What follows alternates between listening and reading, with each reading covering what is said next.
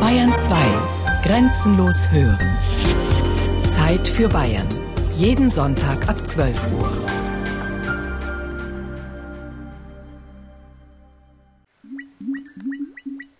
Das ist er, ein Eiswein, ein Silvaner, gelesen am 2. Dezember 2010, früh morgens in den Weinbergen von Iphofen. Und nun liegt dieser Eiswein in einem kleinen Edelstahltank im Weingut Julius Spital in Würzburg und er gärt immer noch. Bei der Lese waren es 12 Grad minus, ideal. Und jetzt ist natürlich der Eiswein bei uns im Keller. Sie hören ja, was in diesem Behälter los ist. Erst eben dieser Eiswein voll am Leben ist. Hier stehen wir vorm Silvaner mit 192 Grad Öchsle und dann auch noch über 600 Liter oder fast 600 Liter. Wir sind ganz stolz und es war ein Riesenerfolg für die Stiftung Lulspital.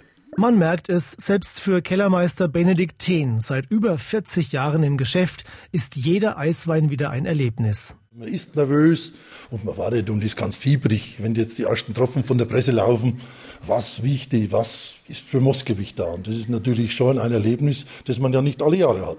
Zuletzt gelang dies am 2. Dezember. Frühmorgens um 4 Uhr sah man in den Weinbergen bei Groß-Langheim im Landkreis Kitzingen ein Licht. Die Winzer wissen sich auch in stockdunkler Nacht zu helfen. Wie mit dem Auto, ganz einfach, Scheinwerfer an, laufen lassen, sonst sehen wir die Treubel fast nicht. Das Weingut Grebner aus Großlangheim hatte hoch gepokert und fünf Zeilen Schwarzriesling hängen lassen. Am Ende reichte es bei minus 10 Grad für Eiswein. Vater und Sohn Grebner sichtlich zufrieden. Ja, was Besonderes ist der Schwarzriesling. Es gibt einen roten Eiswein. Und äh, bei den Temperaturen, also so sichere Eisweine jetzt zu so einem frühen Zeitpunkt haben wir bis jetzt nicht gehabt. Dick verschneit hingen die dunklen Trauben an den Reben. So eine Eisweinlese ist auch für die Helfer eine spannende Sache. Meine erste. Aus Jux und Dollerei bin ich mit, um das einmal mitzumachen. Ich habe die ganze Nacht nichts geschlafen vor lauter Aufregung. Spiegeln hat gefroren. Die klappern, wenn sie ihm Eimer reinfallen. Der Winzer Horst Sauer aus Eschandorf bei Volkach zählt zweifelsohne zu den Besten in Franken.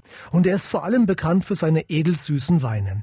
Wenn man ihn fragt, was das Besondere am Eiswein ist, dann wird Horst Sauer philosophisch. Es ist nicht nur eine Geduldsgeschichte, es ist auch ein Spiel mit dem Feuer. Das klingt ganz verrückt, Eiswein und ein Spiel mit dem Feuer. Das heißt, wenn ich oben mitspielen will, brauche ich, denke ich, im Weinberg mindestens minus 10 Grad, dass die Trauben komplett gefroren sind. Eiswein heißt auch, ich will was Prickelndes, ich will dieses Sternenfunkeln in dem Eiswein haben. Das muss kristallklar sein und es muss Konzentration pur sein. Der Eiswein muss so schmecken, wie die Nacht ausschaut.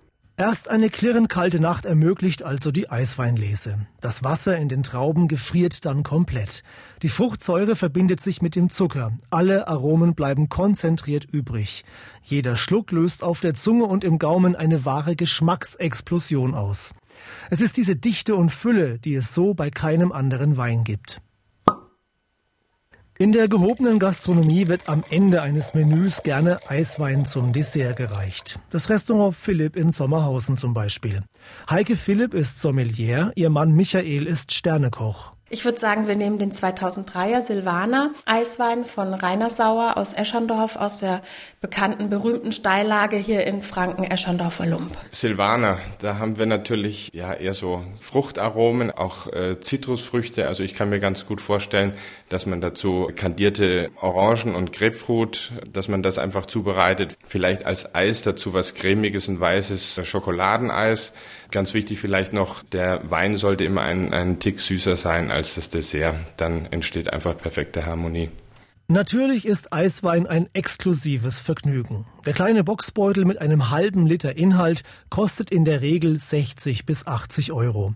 Und vom Weinjahrgang 2010 gibt es in ganz Franken nur drei Eisweine. Klar, dass Horst Kohlesch, der Leiter des Weingutes Julius Spital in Würzburg, schon jetzt von einer Weinrarität spricht. Wenn wir jetzt mal davon ausgehen, äh, dass wir normalerweise circa eine Million Liter hier verarbeiten oder 1,3 Millionen Boxbeutel und man bedenkt, dass wir im Jahrgang 2010 500 Liter Eiswein äh, produziert haben, dann ist es ein halbes Promille unserer gesamten Produktion. Von daher ist er auch auf dem Markt sehr selten. Von daher wird er eine edelsüße Spitze sein, die es in ganz Deutschland wohl kaum mehr geben wird.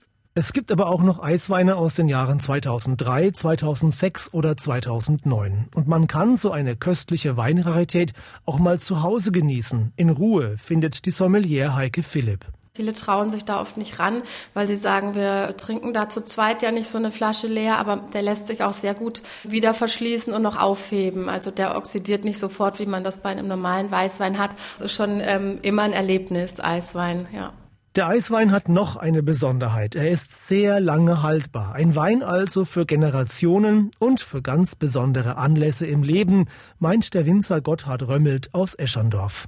Es bietet sich natürlich an, wenn jemand heiratet, so ein Eiswein aus diesem Jahr einzulagern und nach 25 Jahren dann wirklich zu verkosten bei der Silberhochzeit oder bei Geburten von Kindern, dass man sagt, bei Volljährigkeit nach 18 Jahren machen wir mal die erste Flasche auf. Eins bis zwei Generationen Haltbarkeit ist Voraussetzung.